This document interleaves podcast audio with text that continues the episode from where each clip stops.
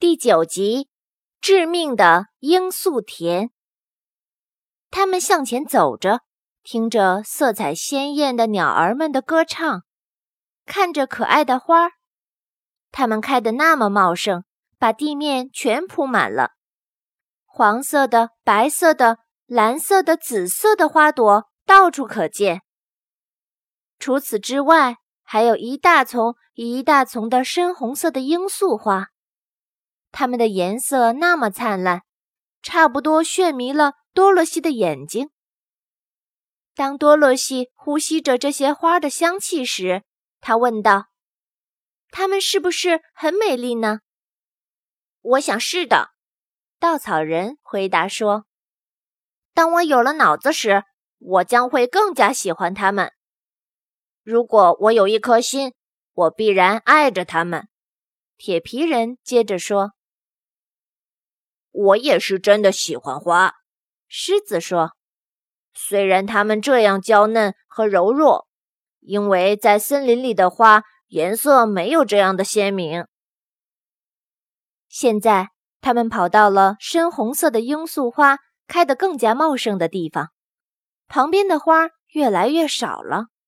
过了一会儿，他们才发觉自己已经走在罂粟花田中了。这是人们都知道的。如果这种花生长在一起时，它们的香气多么浓烈，不论什么人呼吸了，都会昏昏的睡去。如果这个睡着的人不从这些花中走开，就会永远的睡着了。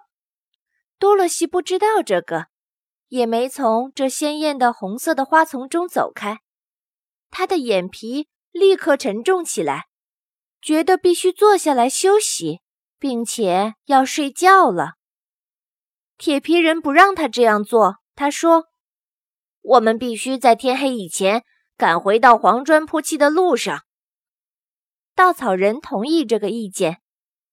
就这样，他们用劲地跑着，一直跑到多萝西再也站不起来，他的眼睛不由自主地闭了起来。他倒在了罂粟花丛中睡熟了。铁皮人问：“我们将怎么办？如果我们让他就在这里，他会死的。”狮子说：“这些花的香气也会杀死我们。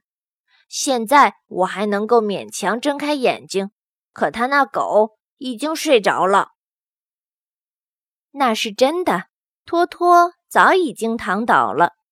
稻草人和铁皮人不是血肉做成的身体，就没有被这些花的香气所困扰。快跑！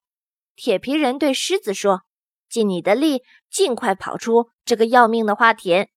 我们抬着多萝西一起走。如果你倒下去睡着了，抬动你是不可能的。”于是，狮子鼓励着自己，并且跳跃着向前。尽力地奔跑着，一会儿他就不见了。让我们用手做一把椅子，抬着它走。稻草人说：“他们抬起托托，放在多萝西的膝盖上，随后用手做个座位，抬着睡着的多萝西，穿过这个花丛。他们向前走着，似乎这致命的罂粟花的大地毯围绕在他们的四周。”无边无际，他们沿着弯曲的河流前进。后来赶上了他们的朋友狮子，他已经躺了下来，熟睡在罂粟花丛中了。这些花的香气强烈的麻醉着他，使他越来越乏力。他在距离罂粟花田的尽头只有一段很短的路时倒了下去。铁皮人忧愁地说。对于他，我们没有好办法，因为他实在太重了。我们只得让他永远睡在这里了。狮子只能在他的梦里去寻找胆量了。我很抱歉，稻草人说。狮子是一个十分好的同伴，他是这样的胆小。但是现在就让我们继续向前走吧。他们抬着睡着的多萝西走到河边，这是远离着罂粟花田的一个美丽的地方，它再也不会从那些花里呼吸到更多的毒素了。他们轻轻地把多萝西放在软软的草地上，等着新鲜的微风吹醒它。本节目由安娜妈咪教育公益电台出品，感谢您的收听。